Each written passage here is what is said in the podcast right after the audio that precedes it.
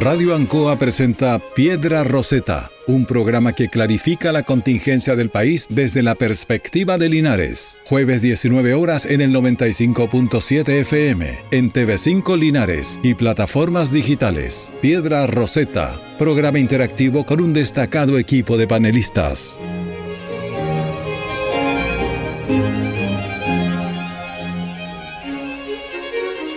Muy buenas tardes y bienvenido a un capítulo más de Piedra Roseta aquí por las señales de Radio Ancoa y de Canal 5 y también a través de las plataformas de Facebook eh, y las retransmisiones que se pueden obtener en forma eh, indefinida a través de todas las redes sociales, ¿cierto? Saludando por supuesto a todos ustedes, nuestros oyentes de la radio y televidentes del canal, quienes hacen posible también que estemos semana a semana conversando, debatiendo de la actualidad nacional y local.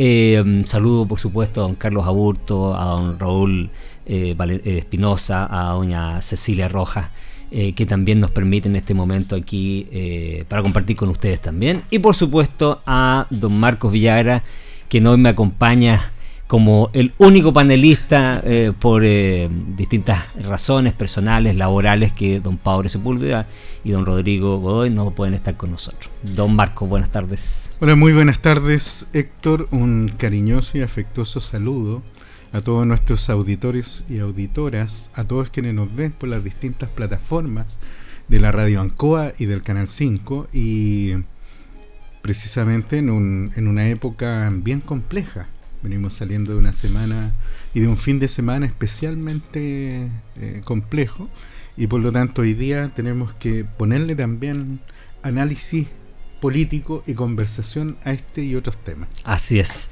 Bueno, tú lo dijiste, es el tema que nos va a, a, tomar bastante tiempo el programa en cuanto al análisis, es lo que ha ocurrido en nuestra en la zona central de Chile, digamos, pero por supuesto en nuestra ciudad, nuestra provincia, nuestra comuna y en nuestra región, eh, seguramente haciendo una mirada un poco más holística eh, a propósito de las, de las causas de este tipo de fenómenos, de cómo estamos preparados también, de cómo han actuado nuestras autoridades, las autoridades nacionales, locales, las instituciones encargadas de eh, velar porque cuando tenemos emergencia el sistema funcione, las ayudas lleguen al país. Eh, no me puedo sacar esa imagen del presidente Boric arriba de un camión con un megáfono. No sé por qué me acuerda tanto al presidente Fernández de Argentina en la muerte de Maradona. No sé, hay cosas, imágenes que se me quedan grabadas y no puedo sacármelas, querido Marco. Eh, um, y por supuesto vamos a conversar del tema que en la agenda política todavía no hay caso que caiga, a pesar que como decía algún analista por ahí, nuestro país está tiene memoria de dos semanas más o menos. cada dos semanas hay un gran tema y eh, viene otro y sepulta ese y viene otro y sepulta que es el tema de las donaciones a la Fundación Democracia Vida y otras. fundaciones. Partamos eh, por el tema, este último, para dejar el, tema de nuestra, de lo que vivió nuestra zona como el tema principal para más adelante. Tratemos de, hemos hablado un poco de este tema durante la semana, pero la verdad es que han ido saliendo tantas cosas y, y han ido ocurriendo hechos que han ido variando un poco el acontecer de esta noticia. Tuvimos al eh, ministro Monte, eh, durante la semana, específicamente el día de ayer, eh, con el fiscal regional de Antofagasta. cuestión que me gustaría que analizáramos. No sé si todos los todas las personas que en casos de denuncia tienen esta posibilidad de entrevistarse con el fiscal regional así de rápido, sin pedir audiencia, sin nada, no sé, a mí me llama la atención. Eh, por otra parte, la, coloquialmente quitada de piso que ha tenido políticamente la diputada Carolina Pérez, por parte del presidente de su partido, pero básicamente de, todo, de todos los otros diputados de su partido. La ausencia de, voy a hacer un, un, digamos, un, un, checklist de los temas y ahí los vamos conversando, la ausencia de, de una mayor explicación por parte del mismo presidente de la República, más allá de las declaraciones que pueden sonar muy interesantes o muy categóricas, pero más allá de eso, y del mismo Giorgio Jackson, recordemos que es el partido del presidente del ministro Jackson, el mm. ministro de la superioridad moral, también llama mucho la atención la actitud de la derecha, eh, que no ha sido categórica necesariamente con estos temas. Eh, más allá de anunciarse por ahí un equipo de abogados que va a revisar a nivel nacional. Pero la verdad que no, no he visto yo rasgar vestiduras. Ni qué decir de los demás partidos de la vieja concertación, no he escuchado a ninguna decir nada, pero bueno, como estamos hablando de los, de los enfoques distintos, de las distintas vertientes o caras, hay que mencionar a, la derecha. Y por último, unas declaraciones por ahí de eh, Renato Garín, que las menciono porque es muy relevante, porque él fue diputado de ese partido, que destapa una olla que empieza a oler bastante peor de lo que al principio parecía como una simple metida de mano de cabros inexpertos. Aquí parece que la cosa es un poquito más profunda. Marco. Mira, esto a mí me hace recordar esa vieja eh, fábula respecto del avispero. Si tú le pegas con un palo a un avispero, después no te quejes de las picaduras. Y, acá tenemos un problema que, eh, evidentemente, desde un punto de vista político, es un avispero. Mm. Eh, y principalmente porque tú no tienes hoy día como la, la completitud de los antecedentes, sino que estos van surgiendo en la medida en que avanza el conocimiento de cada uno, primero, de los convenios, mm. de estos tratos directos a través de los cuales se establecieron em, programas, se establecieron fórmulas de financiamiento a programas para el desarrollo, en este caso, del de asentamiento y campamento. Em, la semana pasada lo decíamos, lo, más complejo eh, desde mi perspectiva, no solamente por lo burdo mm. que aparece en un, en un primer análisis esta situación, sino porque precisamente quienes son, en este caso, los perjudicados. Nosotros hablamos mm. mucho de la fe pública, hablamos de los recursos públicos, pero acá en muchos de estos casos se olvida que los reales destinatarios de estos fondos públicos y de los distintos eh, planes, programas, acciones de asistencia, son personas que están dentro de los grupos más vulnerables de la sociedad. Mm. Y eso para mí es una situación ya indignante. Mm. Poco se ha hablado de ellos, la verdad. Exactamente, y, y no solamente porque tú lo quisieras ver si efectivamente los dineros se ocuparon o no se ocuparon, lo cierto es que hoy en día cuando tú tienes una tremenda duda respecto de cómo se estaban financiando estos programas, quienes lo estaban ejecutando, la fórmula a través de los cuales estos beneficios o estos dineros podían llegar a las personas están con un tremendo signo de interrogación. Y quienes han ido a los territorios pueden ver que efectivamente no hay una llegada, pero profunda, al, trabajo que se debe realizar con los sectores vulnerables de la sociedad.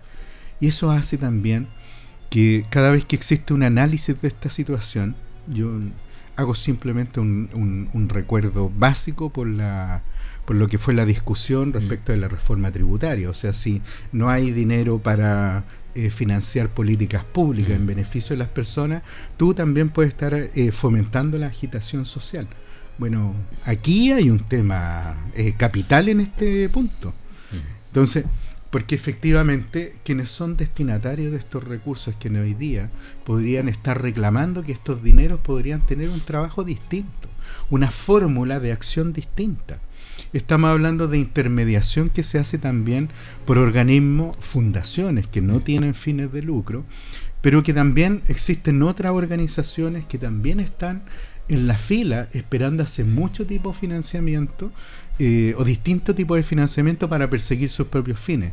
Juntas de vecinos, organizaciones comunitarias funcionales, centros de adultos mayores, mm. centros de madres, etcétera. Mm. Y resulta que, aun cuando están alojados en el territorio, no tienen esa posibilidad de acceder precisamente a recursos de esta entidad, de esta naturaleza y además porque se entiende que las fundaciones obedecen no solamente a un fin, sino que tienen una orgánica que les permite hacer un trabajo más ordenado, eh, que puede hacer incluso fomentar la organización de estos grupos para que puedan superar las situaciones de vulnerabilidad. Entonces, creo que dentro de todo el tema, sin perjuicio que los podamos abordar eh, más adelante, pero creo que acá el gran ausente y la mm. gran ausencia que existe hoy día en el debate es que está pasando precisamente con esos grupos destinatarios finalmente de estos recursos públicos para poder superar situaciones de vulnerabilidad. Mira, hay un académico de la Universidad Católica que, es, un, uruguayo, tengo entendido que lleva muchos años en Chile, pero es profesor de la Católica Pontificia en Santiago. Y hace bastantes años planteó en algún minuto eh, que era mucho más eficiente, a propósito de la discusión del llamado sueldo digno, ingreso digno, eh, repartir los fondos destinados para, o en la glosa de, em, de ayuda social, o básicamente lo que son los recursos que van al Ministerio de Desarrollo Social, repartir esos dineros entre cada uno de los chilenos. Es una transferencia directa. Directa, directa. Y eso era algo así como 600 mil pesos mm. mensuales.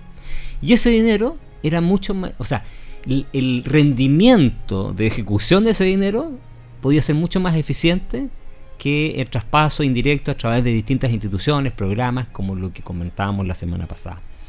Entonces, vuelva a la palestra o puede volver a la palestra reflotar temas como ese, porque detrás de todo esto, y, te lo pregunto, porque aquí uno eh, estamos haciendo un análisis sobre un hecho que ya está consumado, pero ¿qué viene después de esto, Marco? ¿Qué viene de esto? ¿Viene eliminar el financiamiento de las, fundaciones, como están planteando algunos? Eh, viene terminar con todos los programas, viene hacer transferencia directa. ¿Qué viene? Fíjate o, disculpa, o viene lo que suele ocurrir en la política chilena hace un bastante rato, eh, y es que muchas cosas están muriendo o en el Servicio de Impuesto Interno o en la Fiscalía. Sí, pues. Y además creemos que todo esto en algunos casos eh, se resuelve con una ley. Eh, y que sabemos que en definitiva esto es, es simplemente tirar anestesia a una situación que hoy día requiere una profunda revisión. Mira, a mí me llama poderosamente la atención como un tema de esta naturaleza no ha tenido un cauce político. Mm. Porque está bien, podemos condenar. ¿Y por qué no ha tenido un cauce político? Exacto. Está bien, podemos condenar. Mm. Primer tema. Segundo, ¿dónde está la reflexión interna a nivel de los partidos políticos? Tú señalabas la ausencia de la derecha. Y es precisamente porque en el avispero deben haber varios, y en estas cajas oscuras o negras, Tú puedes encontrarte desde que hoy día empezamos analizando estos tratos directos que se hacen con fundaciones y mañana podemos estar analizando los pagos que se realizan a fundaciones que hacen asesoría legislativa. Ya aparecieron temas de la Fundación eh, Jaime Guzmán, de Libertad y Desarrollo y tanto otro. Una, una, fundación asociada al Partido Republicano también por ahí. Pero que vamos viendo, además, que están en otra caja negra que tiene que ver hoy día con asesoría y asignaciones parlamentarias. Claro. O sea, ¿cuánto nos está costando hoy día desde un punto de vista del uso eficiente de recursos públicos, que es tan importante hoy día cuando estamos hablando de las necesidades presupuestarias que tiene Chile para enfrentar los desafíos tanto inmediatos, lo tenemos hoy día con la contingencia cada vez que surge un problema, una emergencia por desastre o catástrofe natural, hay que meterse la mano al bolsillo para atender la urgencia. Mm. Pero además están estas otras políticas de largo plazo. Educación, y que tienen que ver, de que hablamos hace dos semanas. Y tienen que ver con el mejoramiento de la, de la calidad de vida de todos los ciudadanos y ciudadanas. Entonces, si uno empieza a mirar esta situación, a mí me falta el ordenamiento, el direccionamiento político que a ti te permita decir, oye, ¿cuál va a ser nuevamente el momento crítico donde vamos a decir se hace el cambio de rumbo. Esto es lo que vamos a ver. Hoy día el Contralor General de la República señaló que la Contraloría no va a tomar razón mm. y también va a fiscalizar mm. Todos los convenios, todo lo que tiene que ver con transferencia a las fundaciones, corporaciones y todo lo que tenga que ver con una transferencia del Estado y eso eh, representa, en términos reales, que este círculo, esta fórmula de financiamiento, hoy día pasa a control. Y, espérate que eso, eh, a ver, porque aquí termina eh, tomando una medida que parece súper efectista, como algunas otras que ha tomado la Contraloría, mm. Respecto a la cual yo hago mi crítica, porque uno también se pregunta dónde estuvo la Contraloría antes, esto, esto no viene pasando de ahora. Bueno, pero independiente de eso, aquí terminan pagando justo por pecadores, porque hay instituciones públicas que funcionan ejerciendo funciones, o más bien, hay corporaciones y fundaciones de carácter privado que funcionan ejerciendo o proveyendo de servicios públicos. Te doy un ejemplo, CONAF. Te doy otro ejemplo, eh, Prodemu. Eh, hay otras instituciones. Integra. jardines infantiles.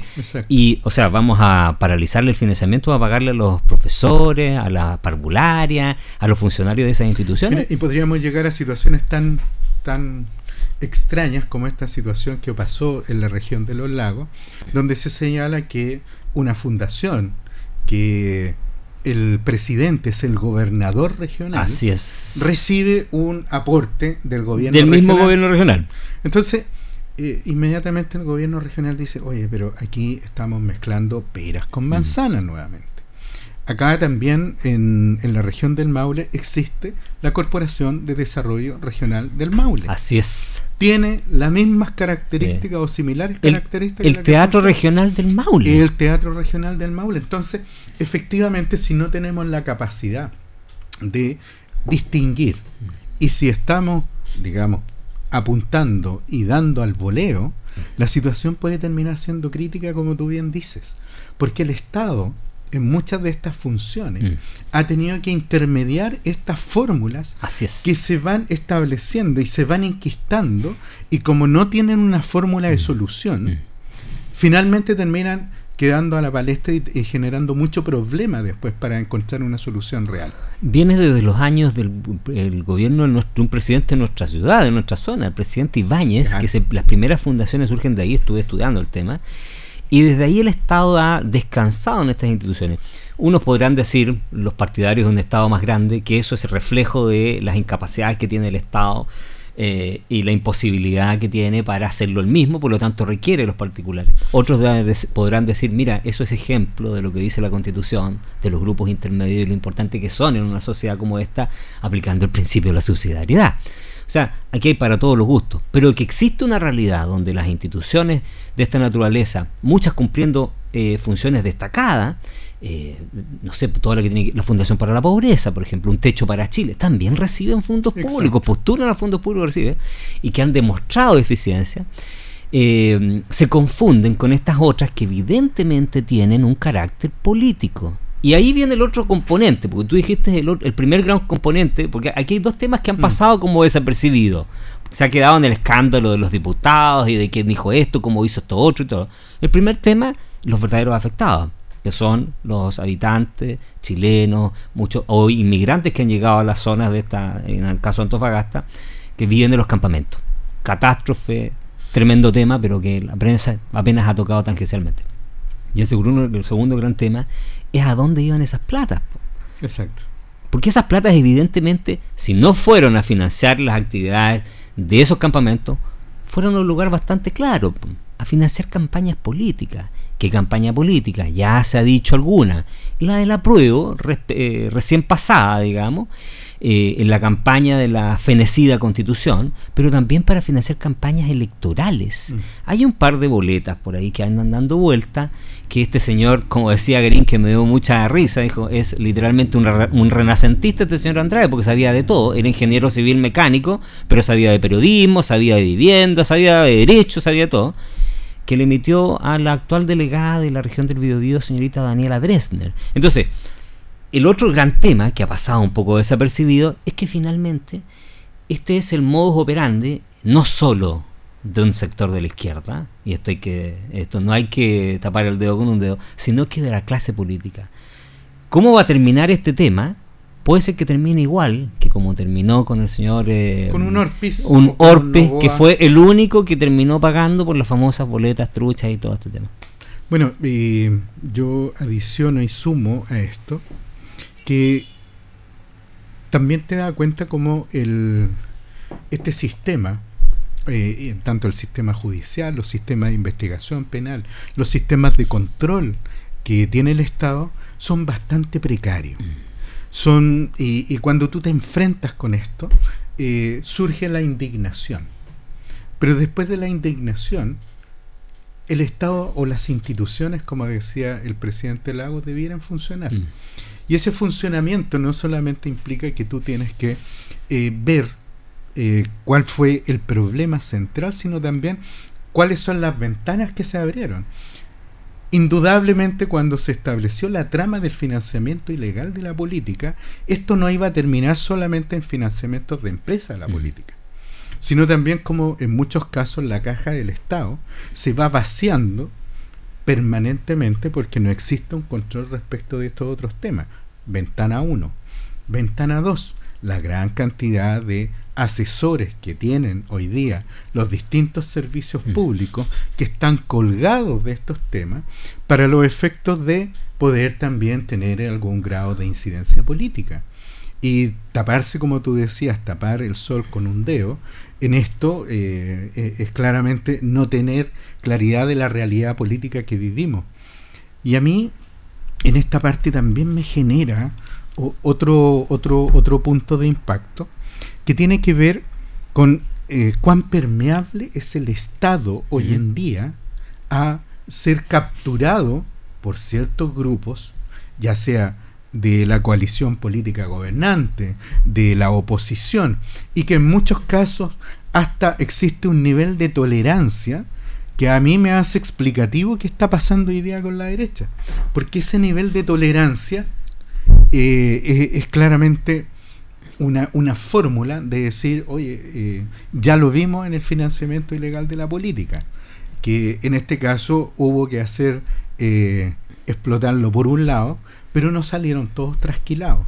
Incluso todas esas aristas no se están, no, no, ninguna no tienen un cierre. No, no, no, ninguna. Entonces, frente a esas situaciones, la, la pregunta que nos podemos hacer hoy día, quienes tenemos la, eh, somos los ciudadanos de pie, quienes estamos y tenemos la posibilidad de contactarnos a través de los medios de comunicación, es la pregunta de decir, oye, eh, y, no existen realmente estos cortafuegos, no se pueden cortar estos temas de... no hay malwares que hay en el computador. Tú no puedes establecer, oye, o sea, si ya viste que se cerró la puerta y, las ventanas, mm. o las seguimos dejando abiertas, o tenemos... Eh, yo escuché también nuevamente flotó el tema de la complicidad pasiva. Mm. Mm. Entonces, una autoridad, y es precisamente analizando un tema porque esto ha generado no solamente una voz crítica al interior de lo que significa la autoridad de gobierno, sino que también están enfrentados mm. políticos del mismo sector o que están hoy día sustentando el gobierno.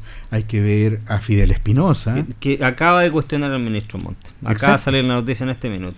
Y, ha sido un crítico, pero enconado, durísimo. De este gobierno. Y ha tenido precisamente, él ha, liderado en este mm. último tiempo eh, todas las críticas que existe hoy día hacia el CRM de Vivienda y Urbanismo del Maule. Así es. Entonces, y, no solamente pidiendo renuncia, sino que busquemos, indaguemos, veamos las responsabilidades, porque se nos olvidan que dentro de todos estos temas, tú tienes la responsabilidad civil, la mm. penal, la administrativa, mm. pero de la política Nadie, nadie, miran para el techo. No, ninguno, no hay responsables políticos. O sea, hoy día tú te puedes mandar una embarrada de la que sea, mm y no vas a tener una consecuencia mm. política porque la responsabilidad política hoy día significa buscar la mejor explicación, como lo hemos visto en otros temas, donde eh, derechamente se puede recurrir a la mentira y la mentira es tolerada en mm. política a tal punto que tú puedes construir realidades a través de la mentira. Mira, yo lo he dicho aquí en este programa muchas veces, no es ninguna novedad, yo soy un admirador de la política argentina, pero no precisamente por lo bueno, sino que admiro en el sentido de, observar constantemente con asombro eh, la debacle que es la política argentina. Eh, y precisamente hace unos días atrás, y quiero lanzarlo con el comentario, digamos, eh, acaba de elegirse como el gran candidato del kirchnerismo, del oficialismo argentino, a un ministro, el ministro Massa. Massa que eh, se ha dado por lo menos cuatro o cinco vueltas de carnero, pero tan groseras, pero tan groseras, que ya eh, los argentinos perdieron la capacidad de asombro. Pasó desde ser menenista, ha sido de todo, izquierdista, derechista, ortodoxo, eh, liberal. ha sido de todo. Y ahora es el candidato de la izquierda, del kirchnerismo, pero siendo un tipo de derecha dentro. Es una cosa rarísima. ¿Por qué quiero hacer este análisis? Porque tal como tú lo dices, eh, e, el nivel de mentira que termina generándose luego en, las sociedades es la que termina calcomiendo no solo eh, la confianza de la gente, sino que el sistema político, la democracia. Por ahí había un autor, no recuerdo si es eh, eh, Schumpeter, que es un, mm. un, filósofo alemán, que decía que la democracia deja de tener utilidad cuando, cuando deja de, de, darte la provisión de esos servicios mínimos que tú esperas. O sea, si la democracia, ¿de qué sirve votar por alguien todo, cada cierto tiempo si no me da seguridad, no me da salud, no me da educación? ¿Para qué sirve? Y cuando tú llegas a esa conclusión, terminas buscando alternativas distintas. Voy a ir después a eso. Pero déjame hacerte el análisis respecto que fue muy interesante lo que dijiste respecto de esta concomitancia, esta, este, esta complicidad, digamos. En este libro que comenté la semana pasada de, mm, de Macari, cuenta una anécdota bien sintomática de lo que es la realidad chilena. Y ahí te voy a llevar a hacer la otra pregunta, finalmente. Eh, cuenta que al principio de la democracia eh, se preguntaron qué hacemos con el diario de la Nación. Mm. Y él no lo sabía, pero cuenta que después se entera que el Diario de la Nación, en realidad el dueño del Diario de la Nación era una imprenta. Y esa imprenta tenía por dueños a tres personas. Un militante socialista, un militante demócrata cristiano y un militante de la UDI. O sea, el pacto, entre comillas, de la sociedad política de esa época para, entre comillas, digamos, recobrar la democracia, fue pagarse de esa manera, digamos. ¿Qué quiero decir con esto? Que ese pacto de silencio efectivamente, cuando ocurre una cosa por un lado y ocurre, o ocurre para la otra, opera, termina existiendo. Eso es política y uno lo puede entender y lo puede conceder. Cuando los políticos hacen la pega, porque la sociedad es capaz de perdonar y aceptar esa concomitancia interna y uno lo veía. Todos conocemos un poco cómo funcionó esa democracia durante tanto tiempo, pero, pero mientras te proveía de los servicios, seguridad, educación, crecimiento. ¿eh? Eso, eso es, un, tema más, dice la gente. Pero bueno, termina tú teniendo sociedades en que ya deja de ser prioridad para los políticos esa responsabilidad, la gente se empieza a preguntar, ahora sí, y a sacar todos esos trapitos al sol. Y aquí te quiero hacer la pregunta. ¿Es en realidad la sociedad chilena una sociedad honesta, Marco? Eh, o en realidad nosotros vivimos un espejismo tal como decía Diego Portales, mm. todo se arregla bajo el peso de la noche. Somos una sociedad en realidad que como decían todos los indicadores, éramos los menos corruptos de Latinoamérica, la Suiza de América, los ingleses de América, o en realidad somos lo mismo que los demás latinos. Me hiciste recordar una gran película que se, se la, se la re, se la recomendé a unos amigos y quienes tengan la oportunidad de buscarla, verla, Nixon. Nixon. Richard Nixon eh, tiene dentro de esta película de Oliver Stone. ya que hablamos de Kissinger hace unas semanas atrás. Unos 20 años atrás era esta película, ya para quienes no la han visto. El gran Anthony Hopkins. Eh, tremenda actuación. Y dentro de los muchos temas que aborda la película Nixon, en algún minuto le preguntan, eh, también enfrentado a esta situación. Le dice, pero Mire, con todo este nivel de espionaje, con todo esto que estamos haciendo, transando con los chinos, eh, este, el país este es el país de la libertad, el, el, país de la democracia, el país que va a defender siempre los altos valores públicos. ¿Cómo hemos llegado a esta situación? ¿Qué le vamos a decir a la ciudadanía? Y Nixon, en, en el film por lo menos, tiene una frase de salida que te deja un poco helado. Y dice, mira, si al pueblo norteamericano lo que le interesa es dormir tranquilo, poder levantarse en la mañana, ir a trabajar, que sus hijos vayan a estudiar, que si tienen un problema de salud puedan ir a atenderse, no están preocupados de cómo se hace. La sala de máquinas no es un problema para el ciudadano común. Por lo tanto, si nosotros tenemos la capacidad de hacer esto al costo que sea, pero si la persona está tranquila, nosotros cumplimos nuestra motivación.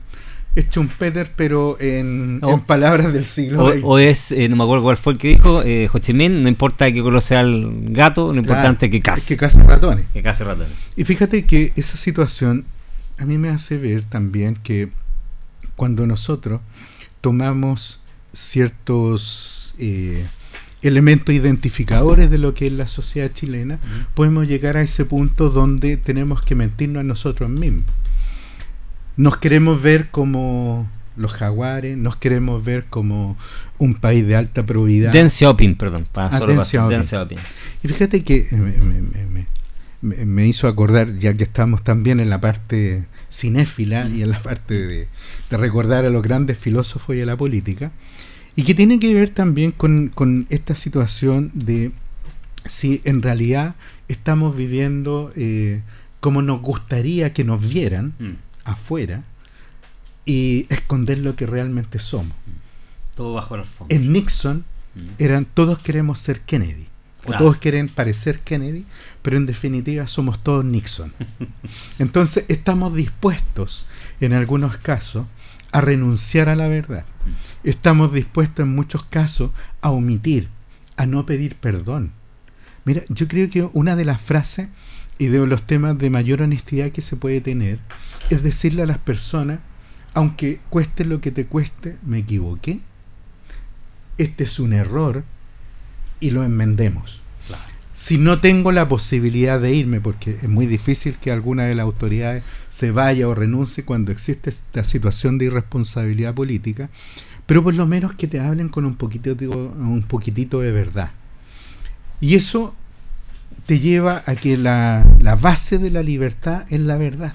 Mm. O sea, si esa fra- frase evangélica claro. de que la verdad te hará libre, Es, eh, no es simplemente una frase tirada al voleo. claro.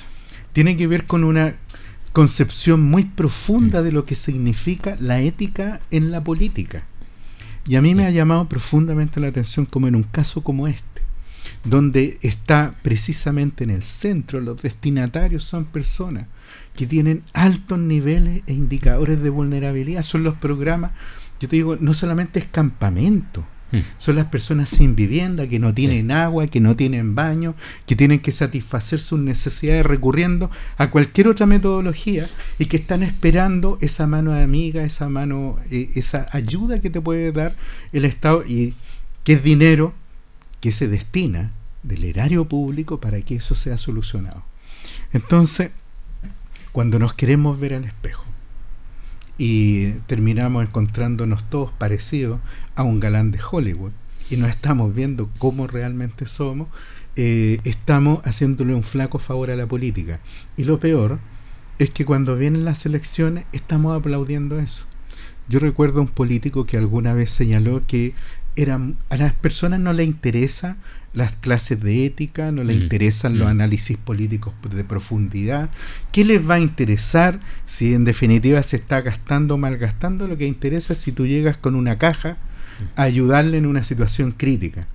O sea, llevarle una caja de alimentos. O sea, no solamente retrocedimos 300 años en lo que significa la concepción del voto y de no comprar los votos, sino que además al ninguneo absoluto del ciudadano y de las personas cuando tienen que tomar decisiones de quienes van a dirigir los destinos del país. Pero no me respondiste a la pregunta. Yo quiero escuchar tu respuesta. Mira, Esta es una. Eh, vuelvo a insistir. eh, ¿Se ha caído el velo? Porque, a ver, lo, lo, eh, si tú empiezas a sacar la cuenta de todos eh, los casos de, digámoslo como son, de corrupción, de, de- tráfico de influencias que han ocurrido durante ya desde el año 2000 en adelante, digamos. Porque si nos vamos más atrás tenemos desde los sobresueldos, Mopgate, Mo- Modet, pero desde el 2000 en adelante, la verdad que son bastante indicativas además y se condicen bastante bien con las cifras de crecimiento económico, de respeto y valoración de la ciudadanía por la democracia, de, mm, de atomización de los partidos políticos, eh, incluso de percepción en la ciudadanía de que, de que este país se fue a la, sí. a la soberana eh, y que, te, y que te- algo te dicen. y fíjate que eh, lo peor es que nos acostumbramos a otros temas. Nos acostumbramos al ranking. Mm. Entonces mira, si no estamos tan mal, no somos los mejores, pero no estamos tan mal. Pero depende del ranking. Porque uno dice, oye, pero si nos comparamos con América Latina, podemos estar uno o dos.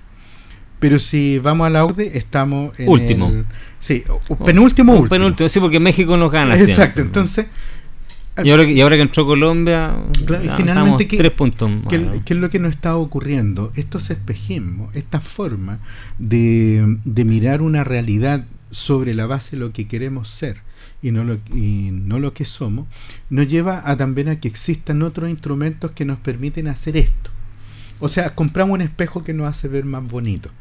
Y al final, ¿cuál es la situación? Que cuando el problema revienta y cuando nos vemos tal cual estamos y somos, la situación no se soluciona fácil. Y ya lo hemos visto. ¿Cómo se puede solucionar esto? No hay, no hay una fórmula simple, por mucho que se quiera reducir o resumir este tema, no existe una fórmula simple. Porque hoy en día el cuestionamiento que existe es dónde está el dinero. Mm. Eh, ¿Existe la capacidad del Estado de gestionar la devolución? ¿De romper el convenio? Yo no sé cuánta gente ha devuelto, por ejemplo, lo que se le pagó los bonos estos de la pandemia. Bueno, y ahí tú tienes también esto, si en definitiva, cuando nosotros miramos mucho al del frente eh, y vemos ese tremenda eh, problema que tiene, estamos obviando el, la tremenda viga que tenemos en el ojo. Y qué bueno que tú lo plantees, porque, a ver, eh, uno suele comparar, si tú lo dices, vivimos del ranquitis eh, y hacemos esta, mm, esta pantomima ilusionándonos respecto de que estamos mejor, que no hemos bajado tanto. Pero si tú vas a los hechos verdaderos, eh, a la realidad dura, como me decía alguna vez una jefa que me decía el número es incontrarrestable, eh, es cosa que miremos al lado a Perú, por ejemplo, que tiene preso, ha metido preso a cinco presidentes por robar. Y miramos mm, con desdén al Perú está construyendo un puerto que es el puerto de Chancay, que va a mm. ser el puerto profundo más importante del Pacífico. Y lo miramos con desdén. Miramos con desdén a los argentinos hablando, y yo mismo lo digo, y confieso que caigo a veces también en eso mismo, a propósito de la su política, pero fueron capaces de condenar a la cúpula eh, militar de su dictadura. Miramos también con, con sorna a veces lo que pasa en Colombia, pero fueron capaces de meter preso a quienes ah, durante mucho tiempo eh, asolaron eh, territorios enteros de su, de su país a través de la guerrilla. Digamos. Entonces, claro, nos miramos, como bien tú dices, en este espejo y más que galanes, la verdad que perdonando cualquier tipo de comparación, porque hoy en día las sensibilidades funcionan para todos lados, no somos ningún galán. Pero si lo mejor para muchos en esta situación eh, es tener la reacción lo más potente posible desde el punto de vista comunicacional, pero cuando tienes que ir hacia abajo, uff, grandes problemas. Lo veo con los parlamentarios. Vuelvo siempre con mi tema de los parlamentarios.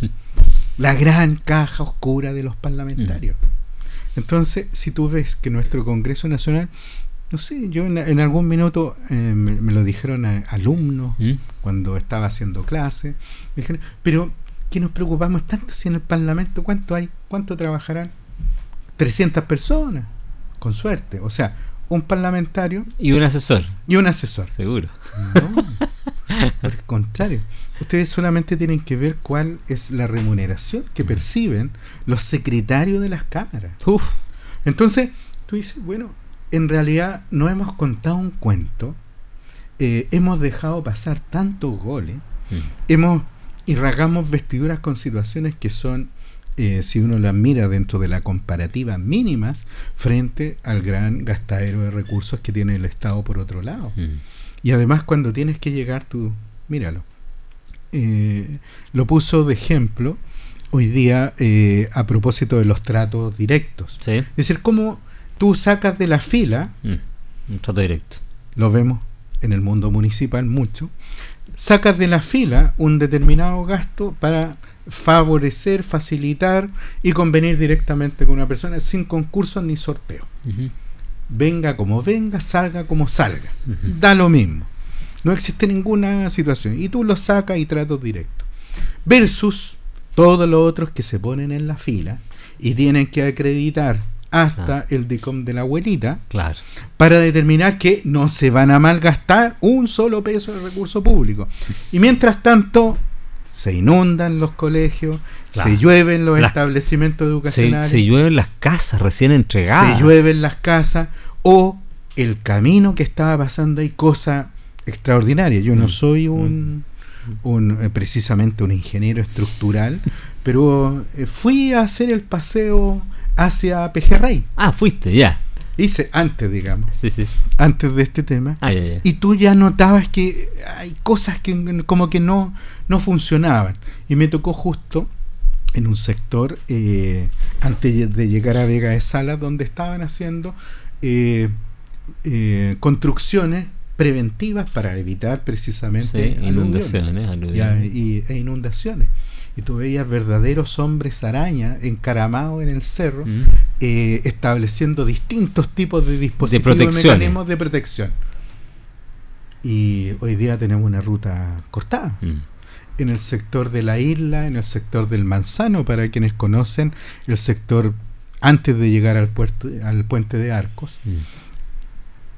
La carpeta asfáltica era realmente, no, no sé si alcanzaría a tener centímetros, podría haber tenido milímetros, Mm. pero es una situación que tú dices, podemos estar con este nivel, pero tienen camino. Claro. Y lo inauguramos y nos felicitamos, nos abrazamos, Mm. le decimos a la gente cumplimos, pero viene el primer desastre. remesón y estamos. Pasa lo mismo con los recursos cuando van a las fundaciones. Mm. Hacemos la evidencia, mostramos que estamos haciendo la reunión, Se sacan las fotos, nos sacamos la foto, invitamos a las autoridades, Mm. hacemos la el autoridad- cóctel. las autoridades se felicitan, podemos Claro. hasta entregar diplomas Claro. No, esa, esa es típica. esa y típica. certificamos a las personas en competencias que muchas veces tú después dicen, por ejemplo, vamos a fomentar la participación de la ciudadanía en las organizaciones comunitarias y después vas a las organizaciones y siguen teniendo los mismos asistentes, los mismos directivos que no pueden cambiarse porque no hay nadie de recambio y finalmente decimos eh, quizás podemos haber avanzado pero necesitamos otro programa para que ahora sí resulte Claro. entonces algo está pasando y no solamente que huele mal, sino porque si no existe una actitud de, de los líderes políticos, y aquí es donde uno entra al análisis profundo, Mm.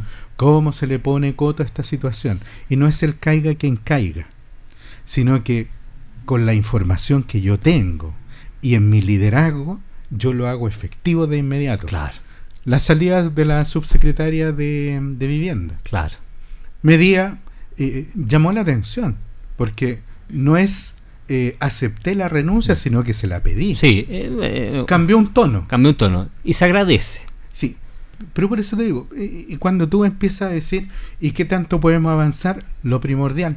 Dejemos que las instituciones funcionen, abramos, Claro. transparentemos, Claro. publiquemos, y cuando existan situaciones que no tienen ninguna forma de tener una explicación racional, apartemos. Claro.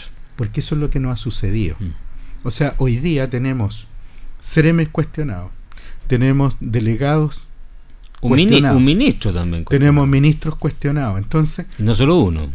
Giorgio. Jackson también está y, y- la gran pregunta que tú te puedes hacer ahí, políticamente hablando, cuando tú tienes que llegar después a, a la ciudadanía, si esto no está generando eh, y larvando un problema, se está emposando también rabia. No. Y que llegue que- definitivamente cuando llega lo que decía Schumpeter, vuelvo a insistir. Y cuando llega finalmente eh, la acción pública, lo único que tú estás esperando es si la reacción de la ciudadanía va a ser con ira, con enojo, con encono. Porque una de las cosas que, se, que no se han mostrado es precisamente eso. Hoy día existe un video que se viralizó respecto de una funcionaria del INE que está aplicando un precenso y que es maltratada por una persona. Claro. Entonces uno puede decir a la teoría de la conspiración, no, esto efectivamente la señora. Pero también puede tener otra explicación, y es que las personas hoy día no confían. Así es. Y no confían en lo más, en, hasta en lo más mínimo, no confían ni en su alcalde, no confían ni en sus concejales porque no hacen la pega, no confían en los directivos públicos, no confían en las instituciones y finalmente carne para el populismo, Mm. sea de izquierda o de derecha, pero en definitiva eh, van a terminar siendo cacería de los populismos. Mira, y aquí hay otro tema también, ya que estamos hablando de los temas profundos, digamos, eh, respecto de los cuales cuesta hablar. Porque eh, en un país que siempre se nos dijo que este era un país muy chico, donde el gran problema que tenía Chile es que son muy pocos los que existen y por lo tanto el nivel de relaciones que existen entre uno y otro es, es medio incestuoso porque al final todos se relacionan con este, con el otro. Y, a veces ese es un problema que genera que eh, eh, eh, uno le tape el hoyo del, desfalco del problema a otro y le tape las espaldas al pariente, al amigo, al mm. camarada, al compañero. Cuando tú miras y observas sociedades desarrolladas de verdad, y te das cuenta que tienen 4, 5 y medio millones de habitantes, 6 millones, 8 millones, 9 millones de habitantes, de inmediato te salta la alarma que ese no es el problema. No cuando terminas acostumbrándote o, más bien eh, condicionándote a que la realidad sea esa, tú comienzas a generar las mismas conductas, porque si, es permitido, ah, si es validado o por último no es castigado, la gente termina haciendo lo mismo. Entonces entramos en este ciclo de conductas similares, reiterativas y repetidas. Yo lo he dicho en otros programas, qué tan importante es la ascendencia moral que puede tener un líder para generar finalmente los cambios. Porque si tú, no tienes grandes líderes que te generen ese cambio, como lo fue en su minuto Winston Churchill en la Segunda Guerra Mundial, mm. como lo fue un Kennedy también en Estados Unidos, eh, o como lo pudo haber sido Lagos en un minuto en Chile, con todos los problemas que tiene Lagos, o lo pudo haber, mejor, quizás me mejor ejemplo es Elwin, ¿ah? eh, y que hoy tú no ves por ninguna parte, ninguna de los sectores políticos, te terminas enfrentando a una realidad muy dura una realidad tan dura que te empiezas a cuestionar todo. Porque la ciudadanía se empieza a cuestionar todo. Y ahí yo me cuestiono también muchas cosas. Tú lo dijiste respecto a la cantidad de parlamentarios. O sea, es inverosímil que tengamos tantos diputados y senadores. Si este país no, resiste esa cantidad de políticos. ¿Mm? El otro día, y, ahí y, quiero enlazarlo con las soluciones que empiezan a buscar la gente. ¿Por qué? Y te doy dos ejemplos. ¿Por qué Bukele es tan popular en Chile? Se han hecho encuestas, no muchas, pero se han hecho encuestas. La gente le tiene un gran aprecio a la forma que actúa Bukele. Bukele hace unos días atrás decidió disminuir la cantidad de diputados en su Congreso unicameral y, disminuir la cantidad de alcaldes. Mm. De 200 y tanto bajó a 40 y 44, cosas así. O sea, la ciudadanía lo aplaude de pie. Pero también hay otra estadística que preocupa mucho a quienes nos consideramos demócratas, porque no necesariamente porque se hace, trata del personaje, sino que se trata de la idea, la figura de Pinochet ha ido aumentando en todas las encuestas. ¿Mm?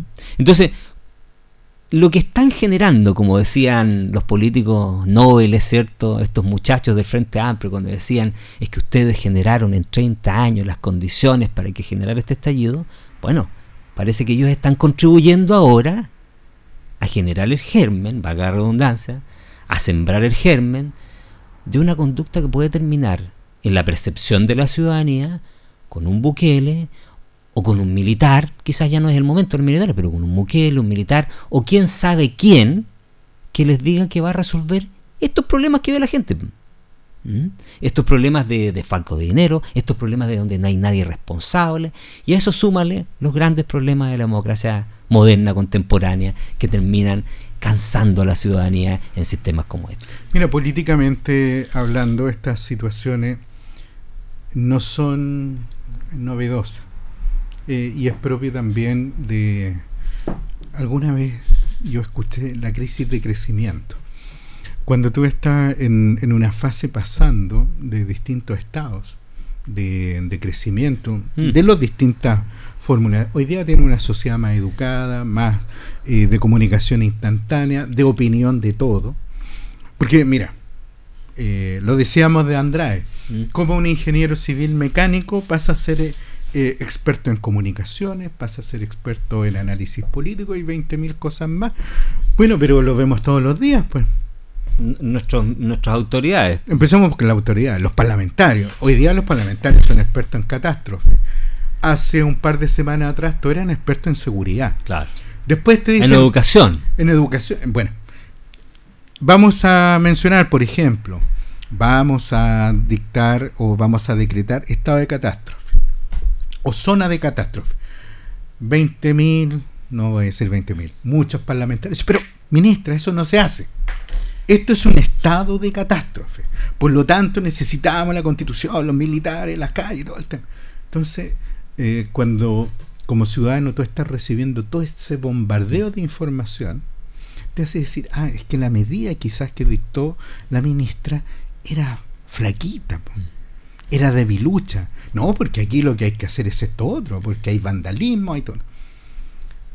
Y voy a enlazarlo con algo que pasó y después, a propósito de los desastres, lo podemos ver. Muchos de estos problemas después terminan desnudando nuestra realidad. ¿Mm?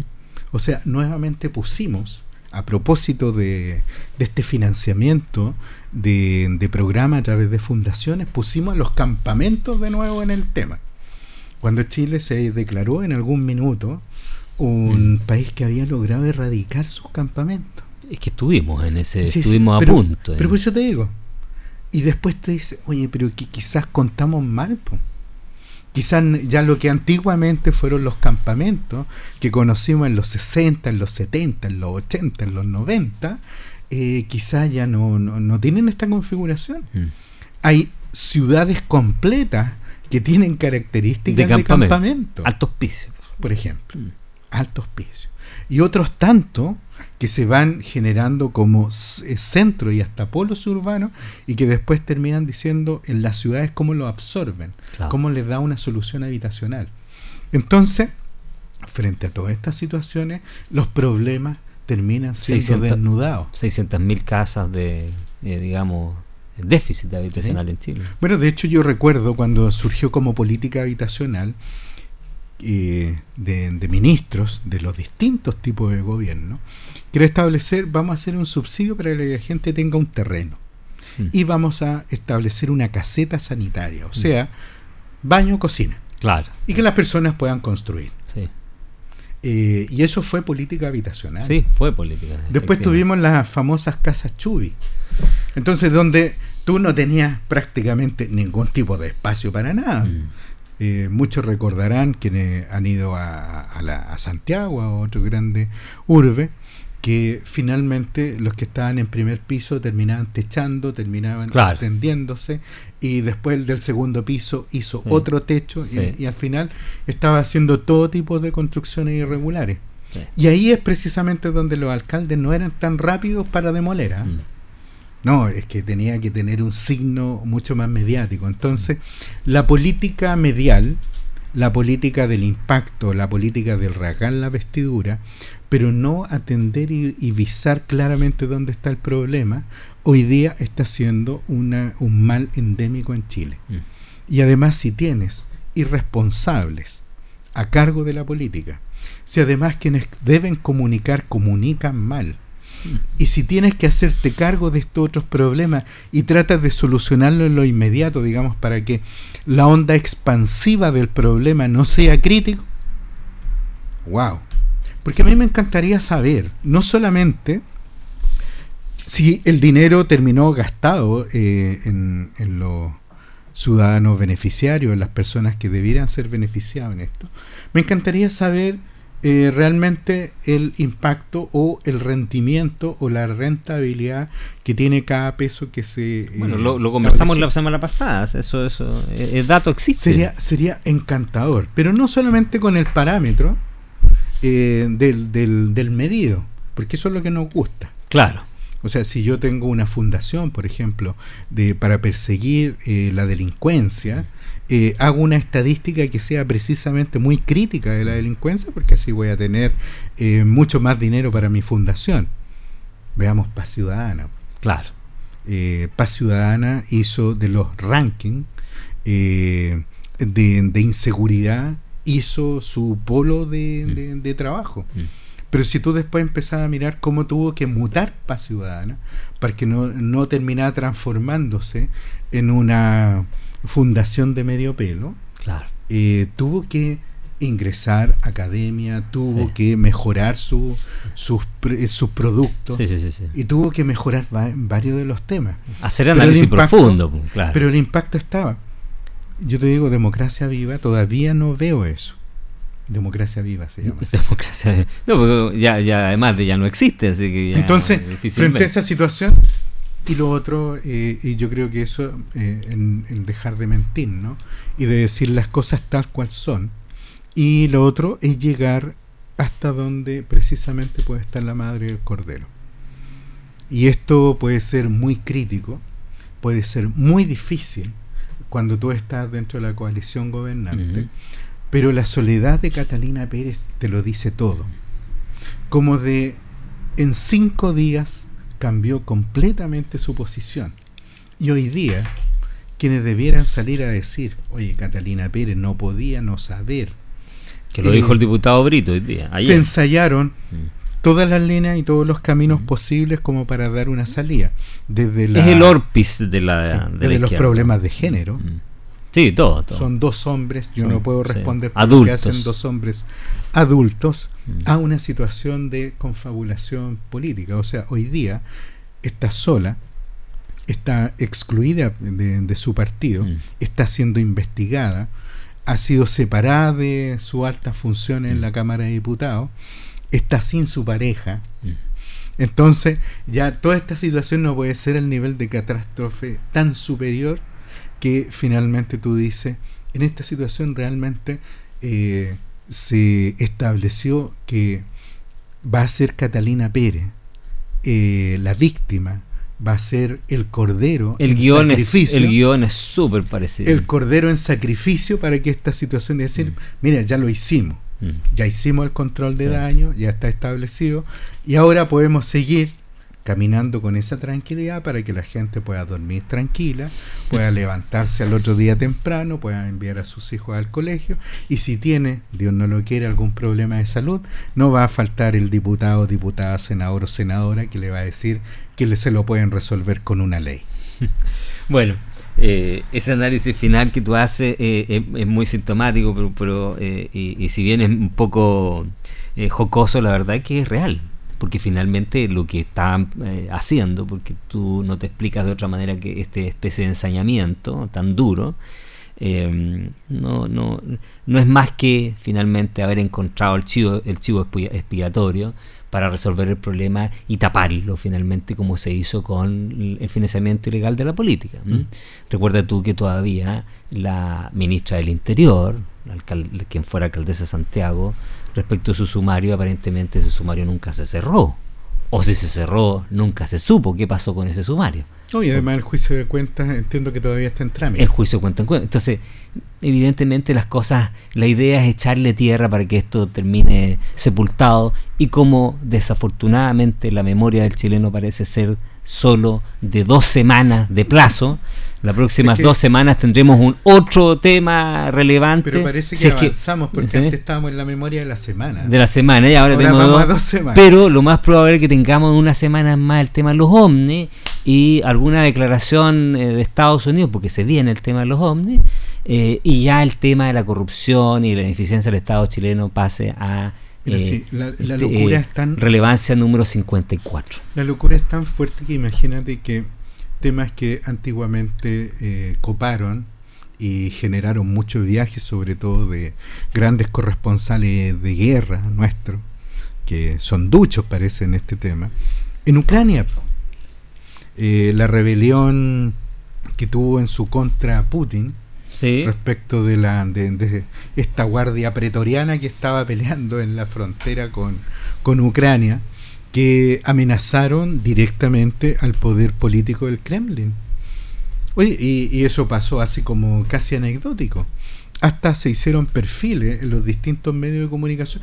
Pero tú decías que, extraño como una situación que en algún minuto puso en jaque la provisión de grano en el mundo, que elevó el combustible a unos niveles pero superlativos en precio y que hoy día eh, como que ya se aquilató, digamos, como que se internalizó todos esos problemas derivados de, esta guerra y resulta que hoy día no sé si Zelensky eh, estará buscando algún milagro, porque en definitiva eh, Ucrania sigue con el problema, los efectos económicos siguen pegando, pero efectivamente hoy día dejó de tener el impacto noticioso que debió debiera seguir teniendo. Claro, claro. Entonces, algo, algo hay, no está pasando. Hay, hay, otras aristas. Solo déjame para cerrar el tema, ya que nos queda solo un minuto. Eh, por Dios que se extraña momentos de luz que ha tenido nuestra política chilena. Eh, y lo voy a reflejar solo en una anécdota. Hay un libro de Andrés Oppenheimer, el, el, periodista argentino, radicado en, en, en, Estados Unidos, que trabaja en un diario que se llama Miami Herald el libro se llama Cuentos Chinos. El engaño, el populismo, una cosa así, del año 2005. Y en ese libro cuenta Andrés Oppenheimer una anécdota. Él está en el aeropuerto en Miami y se encuentra con Alejandro Foxley, mm. ministro del gobierno del presidente Patricio Elwin, principio de la democracia. Y con un grupo de asesores y le, pregunta, hola Alejandro, hola Andrés, se saludan. ¿Qué haces? Dice, voy viajando a China, le dice eh, Oppenheimer a Foxley. Ay, ¿qué vas a hacer a China? Voy a ver porque dicen que China es el futuro y allá se viene con todo. Ah, ¿en serio? Pero no te preocupes, le dice eh, Alejandro Foxley. Nosotros ya hicimos el estudio. Y Alejandro Foyle, con su equipo de economistas y asesores a principios de los 90, ya habían estudiado la situación de China y le entrega el dossier. Y eso lo dice Andrés Oppenheimer para graficar lo potente que era la clase política, lo potente que era la actividad económica y el emprendimiento que traía Chile en el retorno a la democracia. Cieplan, claro, famoso Cieplan, que venían de ahí. Y te decía, oye, por algo Chile está creciendo, por algo Chile se está destacando, porque los tipos lograron encontrar la beta y mira cómo van puntuando por Dios que echamos de menos esos momentos. Bueno, con esta reflexión hacemos el merecido mm, eh, Primer eh, claro, paréntesis para la publicidad y el descanso y ya volvemos aquí en Piedra Roseta.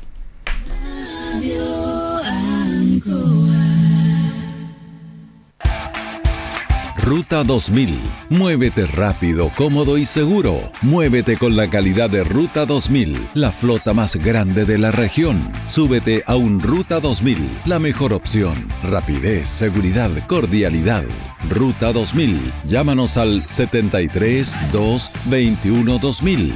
73 222 2000, 73 222 2001, 73 233 0911.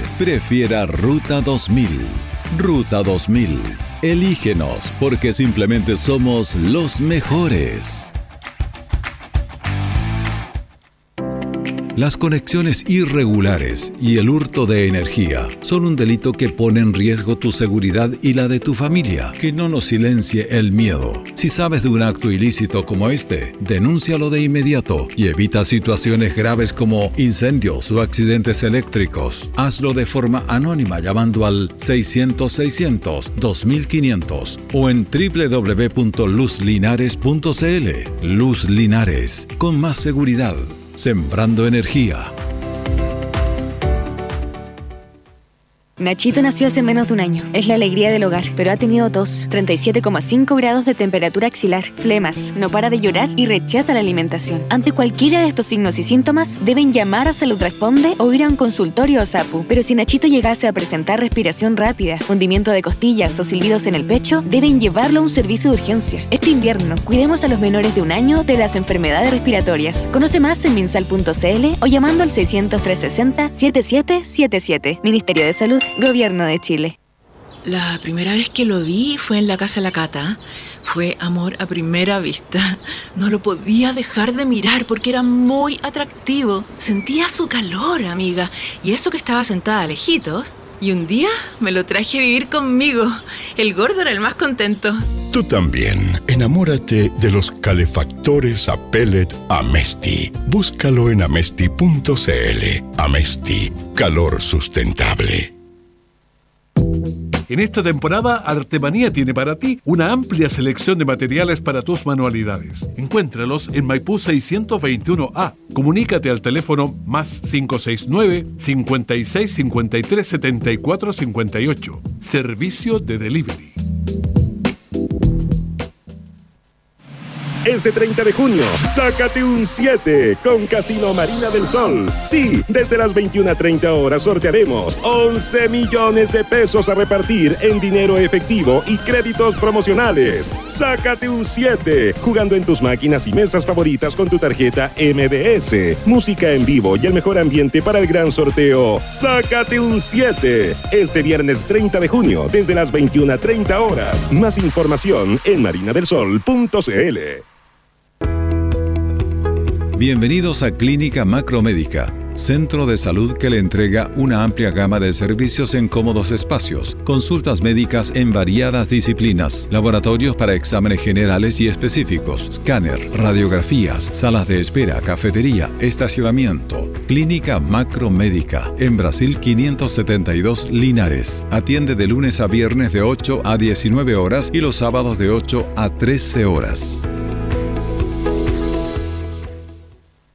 ¿Sabías que Gas Maule envasa todos sus cilindros con el mejor gas del mercado? Sí, gas propano. Un gas mucho más eficiente capaz de producir más energía con un consumo mucho menor, permitiéndote ahorrar porque dura mucho más. Haz ahora tu pedido al 800-800-980 y comprueba tú mismo la calidad de Gas Maule.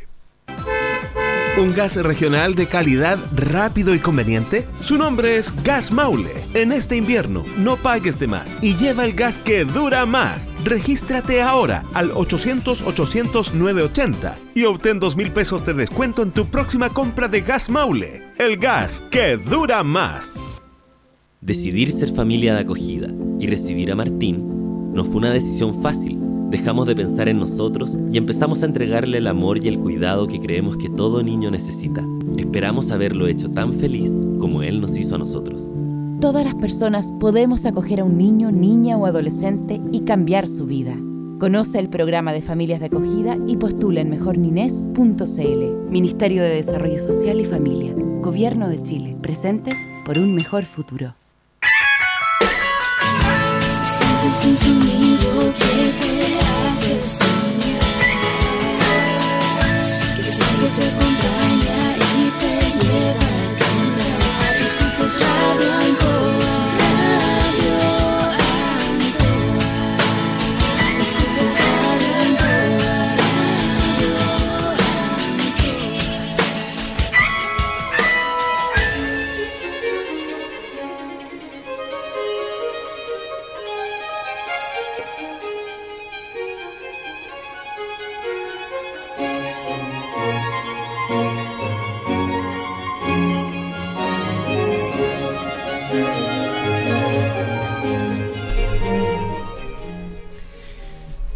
Ya estamos de vuelta luego de la merecida pausa para seguir conversando, analizando, debatiendo, rebanándonos un poco el seso para tratar de cuadrar el círculo.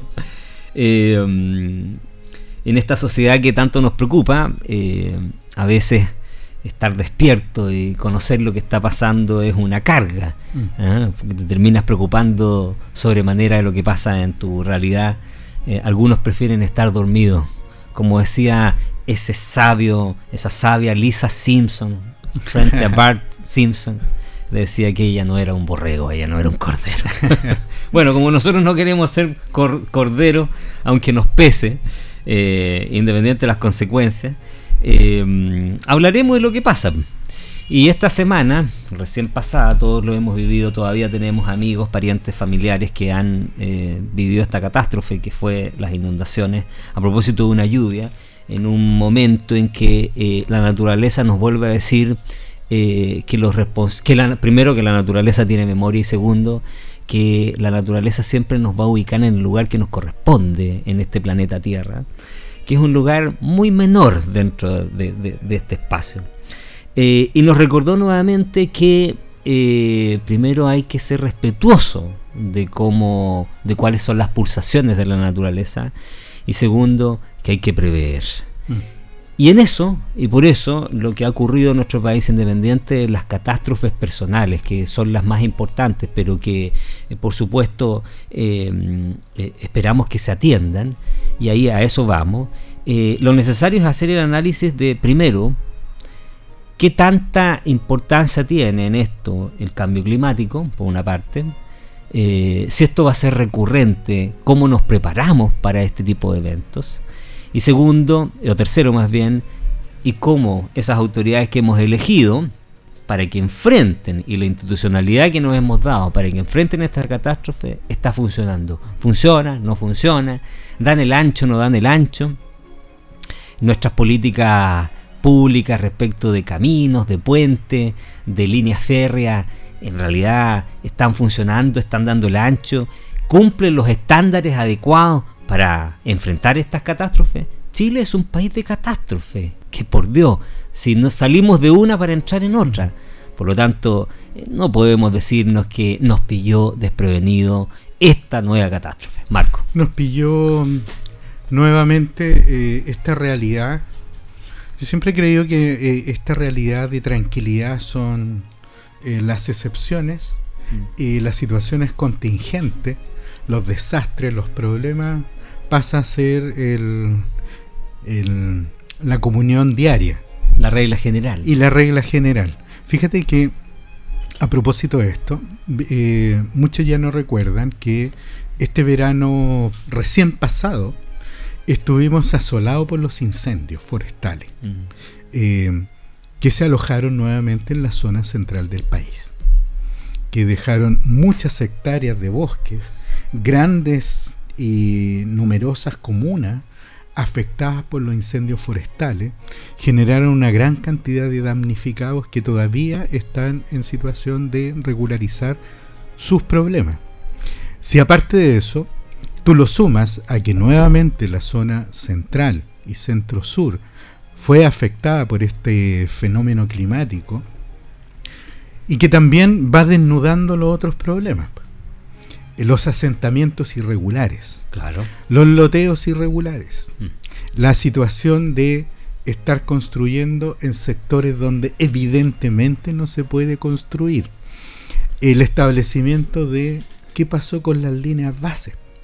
De aquí se construye y de acá para no se puede construir. Y cuando tú tienes que entrar a ese tema, pasas a la siguiente etapa ya ocurrido el desastre.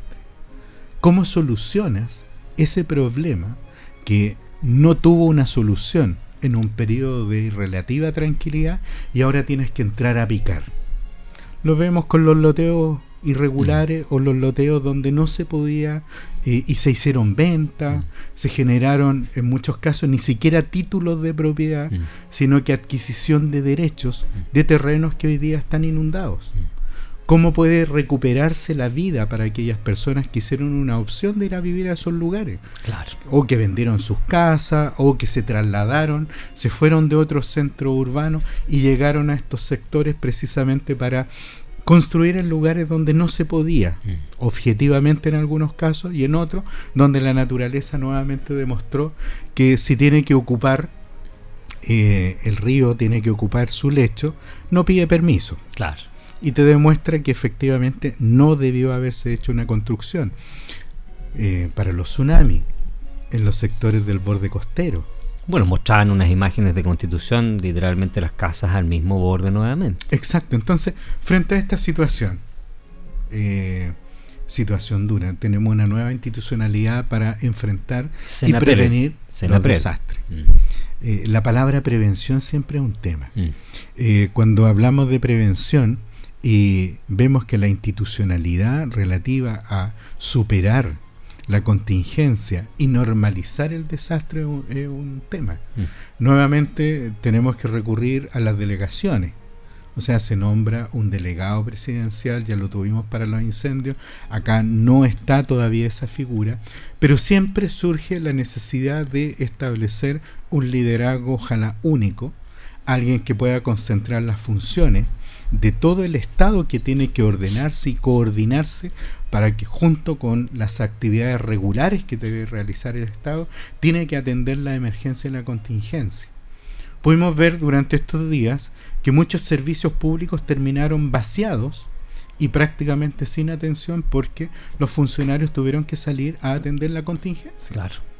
O sea, hoy día hacer un levantamiento, por ejemplo, de las fichas de información para mm, beneficios de emergencia, la famosa FIBE, hoy día tiene que ser eh, rápidamente aplicada para poder dar algún tipo de tranquilidad económica, ya sea a través de un bono, para que las personas puedan eh, adquirir o comprar o resolver sus problemas inmediatos, y nuevamente recurrir a la solidaridad de tanto chileno y mm. chilena que quiere atender a una situación de desastre. Mm.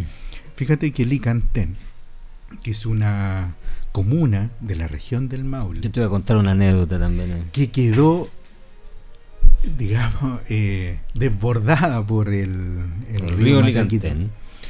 Perdón, Mataquito. El Mataquito.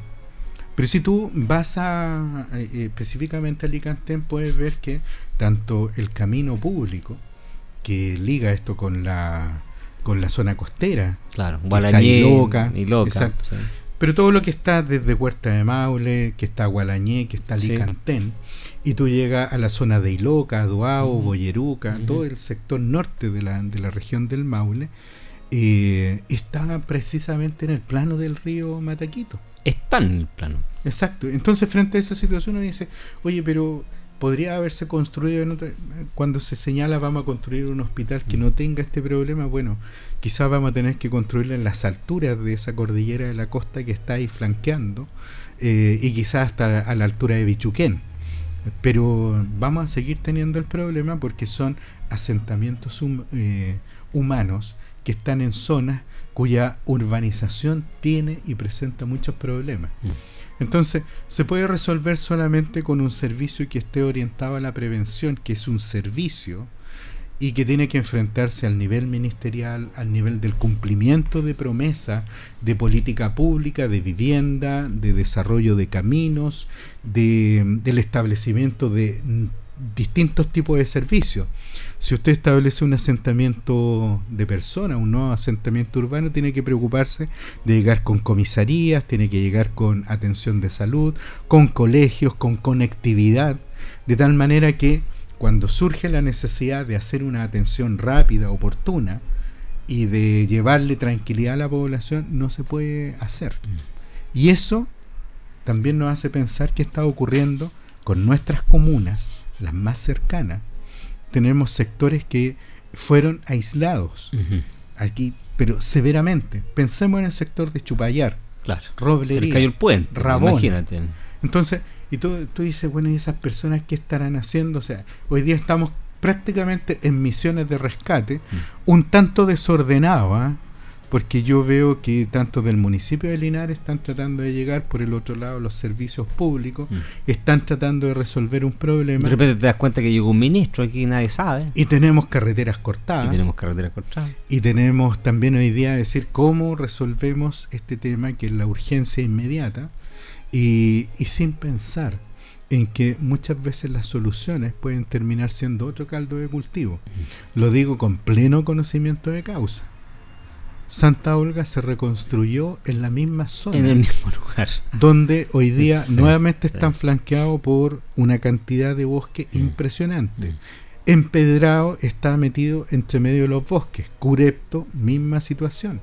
Entonces, empezamos a ver cómo la planificación Allá iba. empieza a hacer aguas, porque en muchos casos es más importante tener la noticia mediática antes de que la solución real de un problema y decir ef- e- efectivamente aquí se puede y en esto otro no se puede.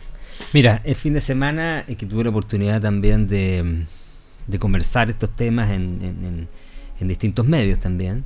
Eh, después cuando hacía la reflexión se me quedó algo en el tintero, porque tú planteas, aquí hay dos temas, dos aristas. Por una parte, evidentemente, lo que la naturaleza, y que tú bien lo dijiste, va a encontrar su rumbo en forma, valga la redundancia, en forma natural, porque tiene memoria y porque no le va a pedir permiso a nadie. Por lo tanto, tienes un tema que es el fenómeno del cambio climático, el fenómeno del niño en este caso, el fenómeno, el fenómeno de la naturaleza en sí mismo, que no tiene, no- nunca nos va a pedir ni explicaciones, ni permiso, ni nos va a avisar. Eso es cierto, puede ocurrir. Pero por otra parte tú tienes una cuestión que sí es humana, que es la planificación, que bien tú lo mencionabas. Eh, y las normas sobre planificación en Chile existen. Yo, yo te, solo para recordar, la ley eh, de vivienda y urbanismo y la ordenanza general son del gobierno militar. Mm. O sea, es de los 80. Por lo tanto, las normas que te dicen, el decreto ley 2195 también es del 80. La normativa propia del Ministerio de Vivienda y de las direcciones de obra también es de los 80. ¿Qué quiero ejemplificar con esto? Que la normativa que nos dice dónde se puede construir, cómo se puede construir, de qué material se puede construir, viene desde antaño, desde hace mucho tiempo. ¿Qué es lo que falta entonces? Tú bien lo dijiste. Por una parte falta definitivamente que las autoridades conversen, que exista coordinación, que se hablen entre las autoridades, porque eh, finalmente, como tú bien lo mencionaste, se nota descoordinación, uno por allá, otro por acá. Parece que todos quieren hacer, eh, contribuir a la solución del problema, eso yo no lo dudo. Pero eh, esa aunar el esfuerzo es mucho más eficiente que hacerlo cada uno por su lado. Pero tenemos una cuestión que tiene que ver con que no hay efectivamente una autoridad que administre centralizadamente o por lo menos de direcciones o directrices que puedan ser adoptadas por las distintas regiones, en sus distintas zonas, por una parte, y por otra, no hay una voluntad de la ciudadanía. Porque esto, est- esta, este, este, este baile es de dos. ¿Mm? Porque la naturaleza ya está claro. Va a llegar en cualquier minuto y nos va a decir, perdón, pero aquí, aquí mando yo. Pero si tenemos por una parte la planificación, la normativa que existe, Marco, y la ciudadanía lo sabe, que te dice que no puedes construir en determinadas áreas, que te dice que debes construir de determinada manera y que además debe cumplir cierta eh, eh, normativa específica para prevenir, y tú no lo haces, finalmente también hay un grado de responsabilidad de cada uno de nosotros. La gente sabe, por ejemplo, que eh, construir en el lecho del río es un evidente riesgo. Y la gente lo conoce, lo sabe, pero no obstante se arriesga. Eh, ¿Por qué? Muchas veces uno mismo, porque dice, bueno, eh, eh, esto no quizás va a pasar en 50 años más, yo ya no voy a estar. El problema, vuelvo a insistir, es que si nosotros no tomamos conciencia de que somos febles frente a la naturaleza y no hacemos caso de lo que son las normativas y finalmente no tienes a alguien que te diga hay que hacer una planificación estructurada, eh, la situación se va a volver a repetir una y otra y otra. Estaba revisando que la función principal de Senapred es precisamente la prevención. Pero desde que se dictó este órgano, la verdad que yo no conozco ninguna acción de prevención. Ni de planificación urbana, ni de construcción en borde costero, ni de construcción en bordes de río, ni de prevención respecto de los, eh, de los incendios forestales, más allá de un par de, de proyectos mediáticos de algún parlamentario que ha dicho que vamos a prohibir que las forestales construyan a más de tantos metros de las casas. Pero más allá de eso, ¿tú has visto alguna política nacional planteada respecto a esto? O, eh, por ejemplo, eh, de las heladas en la Patagonia, de cambiar el sistema de leña que tienen para calefaccionarse. No, No, hay ningún tipo de planificación. Cuando tuve incluso el tema de las zonas de interfaz. O sea, cuando tú tienes una actividad que pueda generar un riesgo cierto eh, para un asentamiento humano, Como Santa Olga. y, y tú dices, bueno, pero están rodeados. Eh, y puede ser que hasta el asentamiento humano haya surgido a propósito del, De la misma obra, aserradero la que estaba ahí Que es instalado habitual, en el sector que es así, que es así. Fíjate que me, me- me hace recordar un poquitito, y hablando del cambio climático, lo que señalaba Greta Thunberg, eh, activista por el cambio, por tomar conciencia sobre el cambio climático, y ella en un discurso muy sonado eh, en la ONU dijo directamente hablándole a la clase política, a las altas autoridades, los máximos representantes de todos los países, con un discurso muy sentido, ella señalaba que cómo se atrevían, cómo jugaban con el futuro de esa generación. Y, y- y no los perdonamos. O sea, si esto no es, no, no es un juego, cuando se pierden vidas humanas, cuando los proyectos de vida de las personas se ponen en jaque, y la respuesta que tenemos es que sí, activamos todo nuestro sistema, tratamos de llegar. Hoy día tenemos dos personas desaparecidas que lamentablemente no tenemos noticia. Mm. Y existe evidentemente una preocupación ciudadana porque situaciones están ocurriendo esto. Hay planificación, tenemos realmente lo- los mecanismos. Fíjate que eh, se señalaba mucho esto de los vuelos y lo explicaban eh, la Fuerza Aérea. Hay momentos en que tú no puedes volar simplemente y no puedes hacer gestión de rescate porque no solamente se te puede caer el helicóptero, se caen desde los que van pilotando. Los que van rescatando y los rescatados. Claro. Entonces, pueden existir tantas condiciones para que una situación de esta naturaleza no se haga. Y fíjate que lo único que eh, uno podría eh, resumir es que los teléfonos celulares sonaron bastante durante el fin de semana, por lo menos diciendo salgan, alerta, váyanse. Claro. Estamos alertando de que Mm. tienen que abandonar los sectores que hoy día están en zona de riesgo. Y lo último, yo quiero decirlo por en honor muy al tiempo, que creo que eh, estas labores de coordinación también se tienen que hacer con un sentido bastante colaborativo y de, y de comunidad y pensando en la comunidad.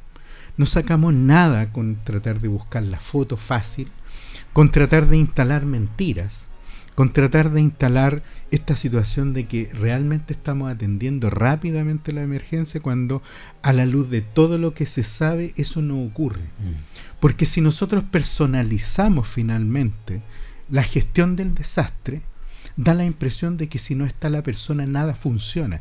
Y eso no fue así. Mm. No tuvimos muchos de los parlamentarios, sabemos que estaban de vacaciones. Mm. Tuvimos un alcalde que empezó eh, su día cero, empezó bastantes días después del tema. A pesar de lo que se diga, y todos lo sabemos. Claro. Entonces, ¿pero la institucionalidad funcionó? Sí, nosotros vimos a, a Marcelo Retamal. Claro. Y estuvo ahí presente, también vimos A John Sancho. a John Sancho. Y vimos, y, y todo funcionaba. No Claro. porque llegara el alcalde o porque los concejales estuvieran haciendo un despliegue, las cosas iban a funcionar mejor. Y en muchos casos hasta desvían la atención de lo que es realmente importante. Entonces, frente a estas situaciones, tú dices, falta ese, ese sentido de que realmente el sentido de lo público y del servicio público es donde se pone en mayor cuestionamiento acá. Porque si tú como autoridad personalizas Claro. la gestión del desastre y no llegaste a un sector donde realmente necesitaban la atención, ese sector inmediatamente te va a hacer la cruz. Claro. Porque no, no funciona la institucionalidad y de ahí la tan importante frase que en algún minuto señalaba el presidente Lago. Si las instituciones tienen que funcionar y si no funcionan hay que exigir que funcionen. Porque de lo contrario lo único que vamos a tener es que si no aparece un chapulín colorado, que es lo que me está pasando con muchos de nuestros políticos, si no aparece el chapulín colorado no tenemos nada. Y solamente una mención para el gran alcalde que tiene Licantén, a Marcelo Fernández. Yo nunca, durante todos estos días, que un alcalde que vive, está presente, siempre defendiendo a Licantén, yo lo conozco personalmente, me tocó trabajar mucho, muchas actividades políticas, públicas con él. Y te puedo decir que una persona que yo lo vi realmente preocupado, no solamente no, no, no de hacer puntos políticos, pero sí de estar preocupado de que su ciudad hoy día necesitaba soluciones y no entorpecer, no ponerse por encima o por delante, no ofrecer soluciones mediáticas, ni tampoco de andarse vistiendo de una forma que realmente llega a ser chistosa. Yo he visto tanto viejito pascuero vestidos de, de- de, eh, en la prevención del desastre que tú no sabes si esto finalmente va a tener una solución real, rápida y efectiva como lo que necesita una gestión de, de desastre. Los dos últimos minutos finales, déjame hacer una reflexión. Yo creo que, mm, coincidiendo absolutamente contigo respecto de que eh, al final da lo mismo si está o no está eh, el que encabeza una institución, cuando lo importante es si es que esa respuesta que se da es efectiva y oportuna. Eh, y si antecedió una labor de planificación y de prevención. Porque eh, ante lo imprevisto nadie está obligado a tener una respuesta una solución. Pero cuando tú tienes más o menos claro que hay ciertos eventos que pueden ocurrir con cierta frecuencia, bueno, ahí es donde uno puede pedir explicaciones. ¿Qué hicimos para? ¿Qué hicimos para impedir, por ejemplo, los loteos irregulares? ¿Qué hicimos para impedir que se construyan en determinadas zonas? ¿Qué hicimos para promover la limpieza de ciertos sectores, impedir que los canales se nos inunden? Que son facultades y funciones de las autoridades. Y las autoridades tienen que tener. Evidentemente, y vuelvo a insistir, la responsabilidad de cada uno de nosotros es insolayable. Eso no lo podemos eh, evitar aquí. Pero, por supuesto, uno elige autoridades para que se anticipen a esas cosas, pues si no, lo haríamos cada uno de nosotros. Pero pues. cuando vemos eh, gestiones que rayan en lo absurdo, eh, personas pidiendo medidas preventivas en situaciones que no tienen control. Y lo último, ¿cuántas personas vimos viviendo en los lechos de los ríos durante todo este tiempo? A eso voy, a eso voy. La extracción ilegal de, áridos. eso otro el cambio de, los cruces, de los cursos de los ríos. Entonces, hay tanto para meter. Bueno, nos quedaron varios otros temas. se me quedó la historia de contar del Cantén, pero quizás para otro programa. Eh, siempre es interesante hablar de estos temas y, por supuesto, agradecerles a ustedes que nos aguanten aquí escuchándonos en el programa y siguiendo el programa, que por lo demás ustedes son el motivo de que estemos aquí. Así que nos despedimos. Marco, muy buenas tardes. Hasta la próxima semana en otro capítulo de Piedra Roseta. Muchas gracias, cariño. Cuídense del frío y de las enfermedades de invierno. Buenas tardes. Radio Ancoa presentó Piedra Roseta, análisis de la actualidad y la importancia de conocer el nuevo orden. Informarse es vital.